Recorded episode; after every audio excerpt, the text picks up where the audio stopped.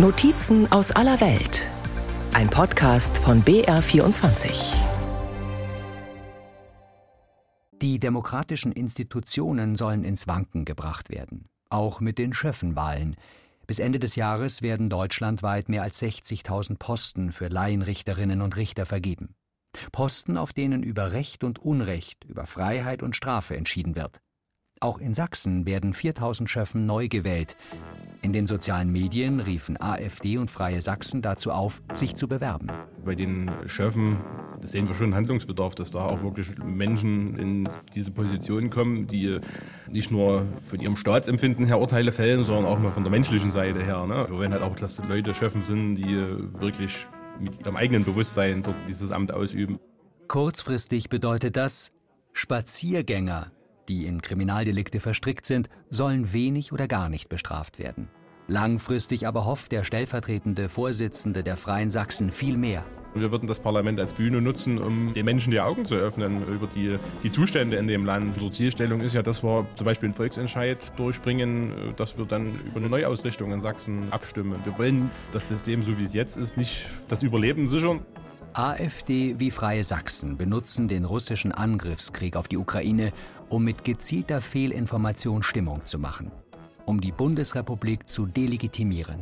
Ich glaube, das, was momentan so am meisten bewegt, ist diese ganze Waffenlieferungsgeschichte, beziehungsweise allgemein so diese Situation, dass Deutschland de facto ja ein fremdgesteuertes Land ist, dass die Bundesrepublik US-amerikanische Befehle nur ausführt und wir uns dort im Prinzip beteiligen an dieser kriegerischen Auseinandersetzung in der Ukraine, mit der wir als Deutsche eigentlich überhaupt nichts zu tun hätten im Normalfall. Da ist sie. Die Erzählung von der vermeintlich nicht souveränen Bundesrepublik. Eine Diskussion mit Hartung? Zeitverschwendung. Bereits 2004 wurde er Mitglied bei der NPD und ist es heute noch. Das ist kein Widerspruch, genau, ja. Das ist miteinander alles vereinbar. Hartung sitzt für die NPD im Stadtrat von Aue-Bad Schlema und im Kreistag Erzgebirgskreis. Er gehört also zwei Parteien an, sagt aber, die Menschen die haben die Schnauze voll von diesen ganzen Parteien insgesamt. Deswegen wollen wir auch nicht sein wie andere Parteien. Ne? Wir, wir nutzen diese juristische Hülle, aber unser Anspruch ist, dass wir das System ändern wollen. Auch bei uns sieht man ja, dass viel des Protestes andere Ausdrucksformen wählt, sich also nicht mehr über Parteien artikuliert, sondern tatsächlich Bewegungscharakter bekommt. Wir sehen eigentlich nicht eine Krise der Demokratie, sondern wir sehen eigentlich eine Krise der Repräsentation. In Zeiten sozialer Medien viel der Mobilisierung, des Diskurses hat sich ins Netz verlagert. Parteien haben wirklich große Schwierigkeiten, als relativ starre Organisation da hinterherzukommen. Das System ist unter extremem Stress, ja. Laut sächsischem Verfassungsschutz ist es den Freien Sachsen gelungen, Anschlussfähigkeit an nicht-extremistische Bevölkerungskreise herzustellen und das Protestgeschehen stark zu beeinflussen. Wir halten da Kontakt zu vielen, unterstützen die. Bei uns im Erzgebirgskreis, da gibt es viele. Oder in Chemnitz, die Initiative Chemnitz steht auf, sind gute Verbindungen da. In Blauen sind wir auch regelmäßig mit vor Ort. Aber das halt auch schon seit 2015. Ja, das sind halt dann die, die damals schon ihre Proteste organisiert haben, die auf der Straße waren. Das sind im Wesentlichen auch die, die es halt heute noch machen und mit denen wir dann halt Kontakt halten. Und wir sagen halt, pass auf, wenn ihr mal Hilfe braucht, wenn ihr mal einen Rechtsanwalt braucht oder was auch immer, wir kümmern uns dann darum. So, oder wir unterstützen uns dann gegenseitig mal mit einem Rednerauftritt oder wie auch immer immer. Ne? Also so auf dieser ganz praktischen Ebene. Aufgrund ihrer Stärke stellt die AfD das politische System einer liberalen, repräsentativen Demokratie in Deutschland am vehementesten in Frage. Auch die AfD möchte vor allem über Volksabstimmungen Politik machen, Parlamente mit ihren Kompromissen übergehen. Wie alle Populisten favorisiert die Partei ein System, in dem die Herrschenden möglichst direkt mit dem Volk kommunizieren, ähnlich wie es der US-amerikanische Präsident Donald Trump via Twitter mit seinen Anhängern erfolgreich exerzierte. Die AfD hat es geschafft, sich in der Fläche gut zu verankern. Sie stellt eine Fraktion im Bundestag und ist in allen Landtagen vertreten, außer in Hamburg, Rheinland-Pfalz, Schleswig-Holstein und Bremen. In Bremen aber nur deshalb nicht, weil dort die Fraktion der rechtspopulistischen Bürger in Wut, die sich mittlerweile Bündnis Deutschland nennen, in der Bürgerschaft sitzt. Die Strategen der AfD denken völkisch, was einem modernen Staatswesen widerspricht. Sie wollen einen Austritt aus der Europäischen Union, sie haben wenig Respekt vor demokratischen Institutionen und Gerichten. In Sachsen-Anhalt gibt es inzwischen den ersten hauptamtlichen AfD-Bürgermeister Und im Thüringer Landkreis Sonneberg ist der im Sommer gewählte Landrat ebenfalls von der AfD. Darüber hinaus gibt es eine lebhafte und sich überlappende Szene von Verschwörungsaktivisten, die ebenfalls den Parlamentarismus in Frage stellen. Die rechtsradikale Gruppierung Dritter Weg etwa. Im Halbjahresbericht des Bayerischen Verfassungsschutzes von Ende August 2023 heißt es, dass die Schnittmengen von Reichsbürgern und Rechtsextremisten immer größer würden. Die Zahl der Reichsbürger in Bayern wird vom Verfassungsschutz auf 5500 beziffert.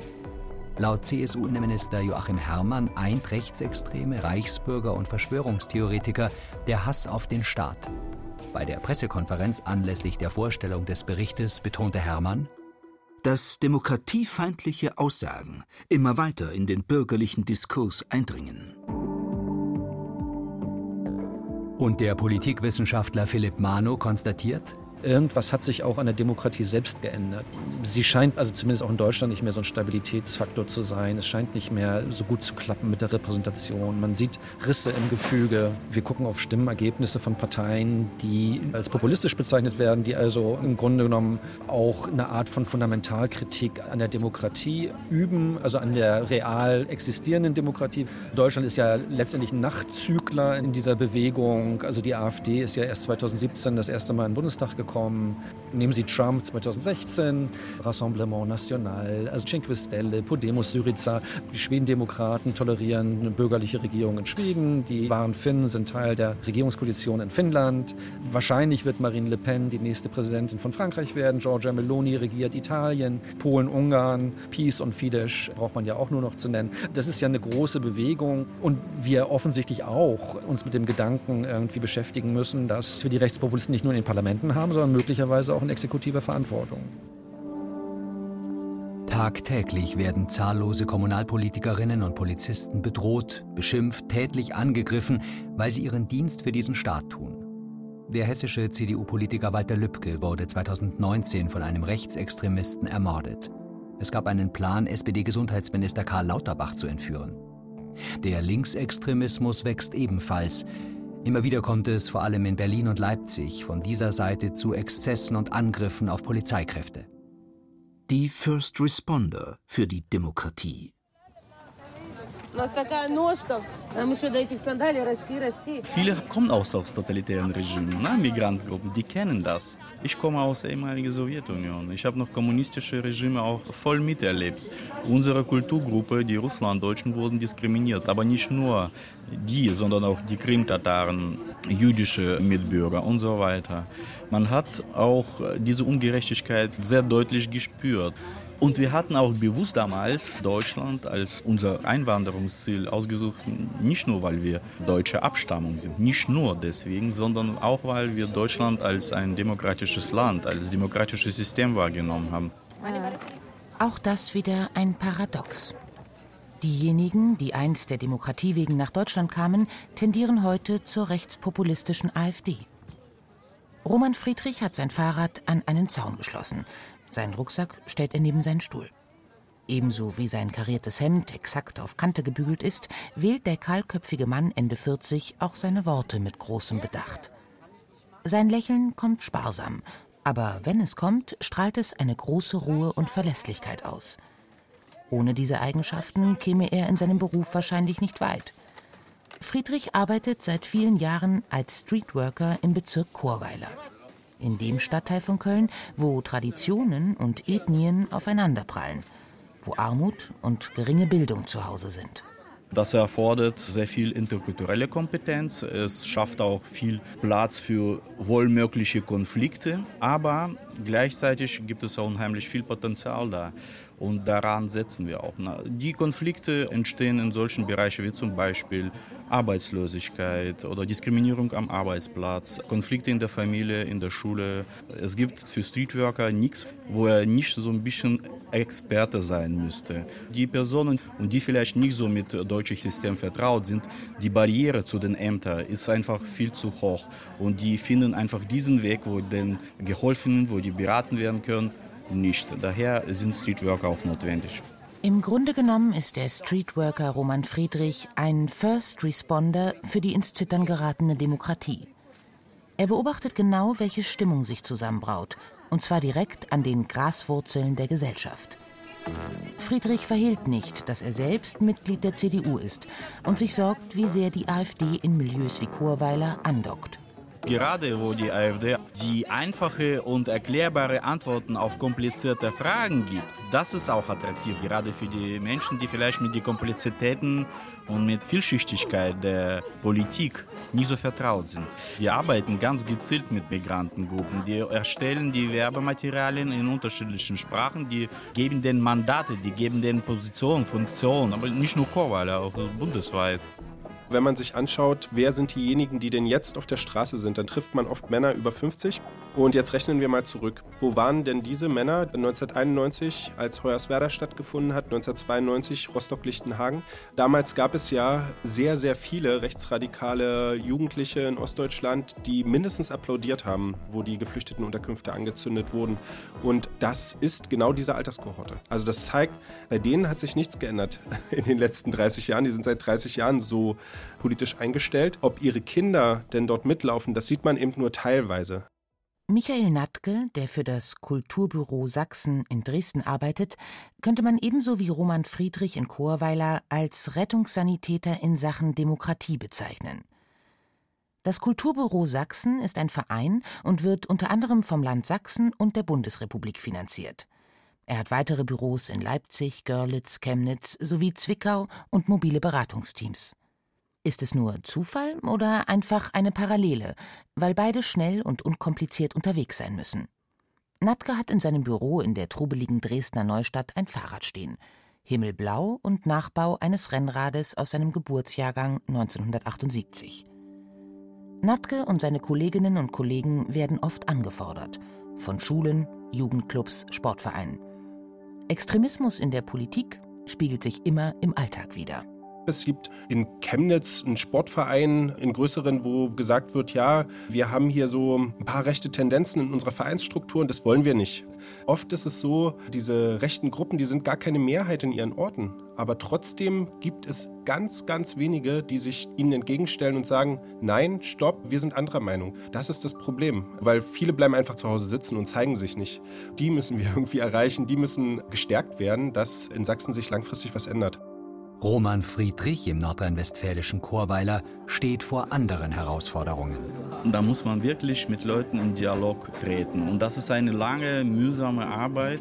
Man muss tatsächlich mit Vertrauen arbeiten und Ausdauer und Toleranz. Zum Beispiel, wenn wir eine türkische Community nehmen, gerade vor kurzem sind auch viele Anbieter der politischen Bildungsmaßnahmen in einem bestimmten Muster drin. Also wenn zum Beispiel um das Thema Wahlen in die Türkei geht, dann gibt es eine durchaus kritische Haltung gegenüber Erdogan. Und das muss dann auf Teufel komm raus immer thematisiert werden, was natürlich die Jugendlichen aus konservativen oder traditionellen türkischen Familien abschreckt. Man findet auf die Art und Weise kaum Zugang, wenn man einfach so von oben herab abwertend über deren Werte spricht, über deren Lebenswirklichkeiten oder über deren Autoritäten letztendlich.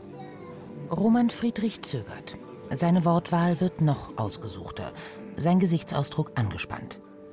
Es ist ihm anzusehen, dass er sich auf dünnem Eis fühlt. Einige Journalisten hätten ihn schon absichtlich missinterpretiert, sagt er. Ihm kommt es darauf an, klarzumachen, wie sehr die AfD einerseits die Naivität, Enttäuschungen und auch die Traditionen der Migranten ausnutzt.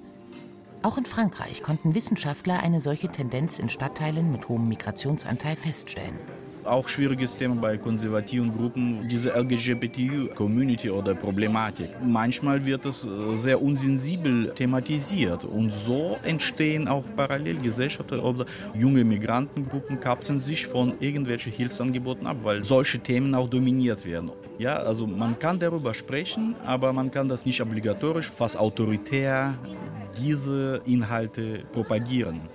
Friedrich erzählt, dass er und sein Teamkollege, der Sohn marokkanischer Eltern und in Chorweiler aufgewachsen, genau wüssten, wo sich die jungen Leute treffen. Egal, ob sie türkische, russische oder arabische Wurzeln hätten. Abends auf bestimmten Spielplätzen, in Treppenhäusern käme man mit ihnen ins Gespräch. Unaufdringlich und ohne Ideologie im Rucksack. Probleme am Arbeitsplatz, in der Schule oder in der Beziehung würden ihnen bei diesen Gelegenheiten anvertraut. Behutsam könnten dann auch politische Themen angesprochen werden. Allerdings sieht Friedrich ein großes Verschulden bei den beiden ehemaligen Volksparteien SPD und CDU. Zu wenig Profil, behauptet er. Dafür viel Ignoranz. Wir haben in Köln, wenn ich jetzt mich nicht irre, um die 60 Prozent Menschen entweder mit Migrationshintergrund oder mit Migrationsbiografie. Wenn wir aber unser Stadtrat betrachten, das spiegelt das überhaupt nicht wider. Und die Menschen mit Einwanderungsgeschichte, die sehen auch diesen Unterschied und die fühlen sich dann auch angesprochen, wenn sie wirklich angesprochen werden. Die sagen, okay, also die Partei interessiert sich für mich, dann interessiere ich mich auch für Partei. Friedrichs Mittagspause geht zu Ende. Gleich wird er Formulare holen, Menschen in Chorweiler dabei helfen, Beamtendeutsch zu verstehen, Wohnungen und Jobs zu finden, Anträge auszufüllen, teilzuhaben an der Demokratie. Seine letzten Sätze in unserem Interview klingen skeptisch und traurig. Sie hallen in mir noch lange nach und setzen indirekt den Ton für dieses Feature. Die Verantwortlichen müssen sich im Klaren sein, dass demokratische Prozesse nicht automatisch laufen, dass die immer wieder kritisch überprüft werden. Ich sehe jetzt Umgang mit Splitterparteien, Kleinparteien und mit der AfD weniger effektiv und an manchen Stellen sogar kontraproduktiv weil es schafft eine bequeme und komfortable Rolle, eine Opferrolle für diese Partei. Mit dieser Rolle identifizieren sie viele Menschen, die diese Diskriminierungserfahrung auch erlebt haben in Deutschland. Und das sehen wir jetzt auch. Ne? Dieser Zuwachs ist kaum erklärbar. Warum gewinnen die an Popularität jetzt gerade? Dann steht man vor einem riesigen Puzzle mit hunderten von Puzzleteilen und ein wichtiges Puzzleteil ist natürlich 1989, 90 die Wende und das, was in den 1990er Jahren passiert ist. Und dann werden von westdeutschen Unternehmern für ein Euro plötzlich der Betrieb aufgekauft, zugemacht und das hat alles keinen Wert mehr. Hier gerade in dem Viertel, wo wir uns befinden, Dresden-Neustadt, zwei Drittel der Wohnungen gehören Menschen aus Westdeutschland. Das hat natürlich bei einigen Menschen tiefe Wunden hinterlassen, aber, und das finde ich wichtig, es ist kein Grund, sich von der Demokratie abzuwenden, sondern das ist ja gerade die Chance innerhalb einer Demokratie, dass man Dinge, die vielleicht nicht gut gelaufen sind, ansprechen kann und verändern kann. Das zu erkennen, ich glaube, das ist vielen Ostdeutschen leider noch noch nicht gelungen. Gleich wird auch Michael Natke sein schickes Retro-Rennrad schultern und vom dritten Stock auf die belebte Bautzner Straße in Dresden-Neustadt hinuntertragen. Er hat einen Termin im sächsischen Justizministerium. Dort wird es darum gehen, welche Möglichkeiten der Rechtsstaat hat, zu verhindern, dass Rechtsextreme wie ihr Schöffenamt die Gerichte unterwandern. Das Ministerium heißt offiziell Sächsisches Staatsministerium der Justiz für Europa, Gleichstellung und für Demokratie. Als einziges in der Bundesrepublik, die Not scheint groß in Sachsen. Michael Nattke grinst, halb zynisch, halb deprimiert. Bei einem Teil der Bevölkerung steht die Demokratie, so wie wir sie kennen, zur Disposition.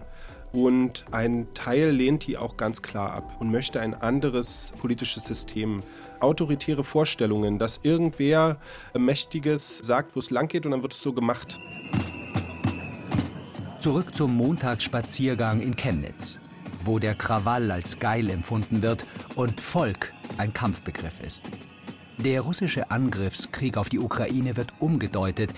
Der Ruf nach einem Autokraten ist unüberhörbar.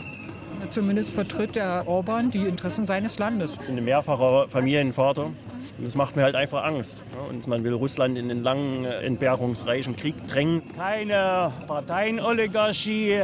Die Altparteien, die sollen sich zum Teufel scheren. Auf der Theaterstraße nähert sich der Zug einem hell erleuchteten Laden. Dort befindet sich die Geschäftsstelle des AfD-Kreisverbandes Chemnitz. Eine Frau steht hinter der Glastür und winkt. Viele Montagsspaziergänger winken zurück. Ein junger Mann in rosa Jogginganzug mit Haardutt und vielen Goldkettchen um den Hals lächelt mich überraschend freundlich an. Sein Freund neben ihm auch. Das ist ja nicht Deutschland, das ist BRD Finanzagentur GmbH. Ja? Wir sind besetzte Zone. Hier müsste ein kompletter Umbruch her. Eine Art Revolution müsste passieren. Die Polizei ist nicht mehr unsere Polizei. Ich hoffe, dass die komplette Regierung sämtlicher Parteien aufgelöst wird. Nach knapp einer Stunde endet die Demo. Karl Marx schaut noch immer stoisch ernst. Am nächsten Montag heißt es hier wieder, Krawall ist geil. Die Minderheit gegen die Demokratie verfestigt sich. In Sachsen, in Thüringen und Brandenburg auch. In den drei ostdeutschen Ländern wird im Herbst 2024 ein neuer Landtag gewählt. Wenn man den vergleichenden Blick nochmal wirft, sind wir in Deutschland irgendwie in einer besonderen Dilemmasituation. Das trifft von der bundesdeutschen DNA eben auf so eine sehr, sehr, sehr, sehr starke Ausprägung dieses wehrhaften Demokratiegedankens der das sehr stark über Parteiverbote, Beobachtung durch den Verfassungsschutz und so weiter versucht in den Griff zu kriegen, während die Skandinavier, das ist ja genau der Punkt, die genau diese Art der wehrhaften Demokratie nicht kennen, die versuchen einfach damit stärker politisch umzugehen. Das heißt, sie sagen so, wir müssen uns thematisch mit diesen Leuten stärker auseinandersetzen. Zur Not müssen wir sie entzaubern. Auch in Schweden gab es natürlich lange Zeit diese Cordon Sanitaire-Politik, aber irgendwann hat man gesehen, okay, es funktioniert nicht mehr. Und wenn Sie sich die dänischen Sozialdemokraten angucken, aber man würde jetzt ja auch sagen, die dänische Sozialdemokratie hat ja wahrscheinlich sich einfach programmatisch auch entschlossen zu sagen, so, wir reagieren jetzt auf die Punkte. Und ich glaube, ehrlich gesagt, dass wir in Deutschland so ein bisschen das Problem haben, dass wir, also geschichtlich natürlich völlig verständlich, aus dieser sehr, sehr starken Tradition einer Militant Democracy kommen uns das eigentlich programmatisch so ein bisschen inflexibel macht, weil wir dauernd sagen, so, okay, diese ganzen Geschichten, die da thematisiert werden, die rühren wir einfach überhaupt nicht an und jemand, der das tut, wird gleich mit dem Bannfluch belegt. Der Pulsmesser der Demokratie. Philipp Manu, der Politikprofessor und Verfasser des kleinen Buches mit dem paradoxen, aber sinnhaften Titel Klammer auf End, Klammer zu, Demokratisierung der Demokratie, diagnostiziert nicht nur den Zustand der Demokratie. Er und seine Kollegen überlegen sich auch Heilungsmethoden. Denn Demokratie ist kein abgeschlossener Prozess. Sie muss verteidigt und weiterentwickelt werden. Sie kann ihre Feinde bis zu einem gewissen Grad ertragen, sagt Mano, aber es sei notwendig, miteinander zu sprechen. Auch wenn es mühsam und aufreibend ist. Die Wählerinnen und Wähler der AfD sind bei weitem nicht alle Demokratiefeinde. Außerdem würde man rein hypothetisch die AfD via Bundesverfassungsgericht verbieten, die Themen, die sie bespielt, blieben trotzdem. Die demokratischen Parteien wiederum haben weiße Flecken geschaffen, Tabuzonen und manchmal einen hochmoralischen Gestus, der eben nicht mehr demokratisch ist, weil er diejenigen, die nicht so gestimmt sind, an den Rand drängt. Es gibt diesen Begriff, den zwei Kollegen von mir geprägt haben, Euthanasie der Politik. Das ist ein sehr, sehr harter Begriff. Also Euthanasie vom griechischen Wortstamm der schöne, der gute Tod. Was meine ich jetzt ganz genau? Naja, wir haben ja viele Dinge, die einfach aus der Politik ausgelagert werden. An die EZB delegiert oder an den EuGH delegiert oder eben an WTO und TTIP, an internationale Verträge, an internationale Konventionen, an internationale Akteure oder supranationale Akteure wie die Europäische Kommission, die natürlich letztendlich sehr viel weniger direkt demokratisch zu beeinflussen ist als jetzt ein nationales Parlament. Und über diese Kette, nicht, also sozusagen Entpolitisierung des Politischen, stärkere Konstitutionalisierung, viel mehr einklagbar über Recht als bestimmbar über Politik. Damit werden Parlamente weniger wichtig und wenn Parlamente weniger wichtig werden, werden Parteien weniger wichtig und wenn Parteien weniger wichtig werden, sind Wahlen weniger wichtig und insofern es gibt dieses Bon mot, wenn man so möchte, eines berühmten Populismusforschers Carsten Müde, ein Holländer, der gesagt hat, naja, Populismus ist eigentlich eine illiberal-demokratische Antwort auf einen zunehmend undemokratischen Liberalismus. Demokratien sind fragil und verletzlich. Sie setzen Bürgerinnen und Bürger voraus, die diese Kostbarkeit zu schätzen wissen. Die Demokratie selbst kann weder Freiheit noch aufgeklärte Vernunft erzwingen. Wir müssen sie wollen und leben.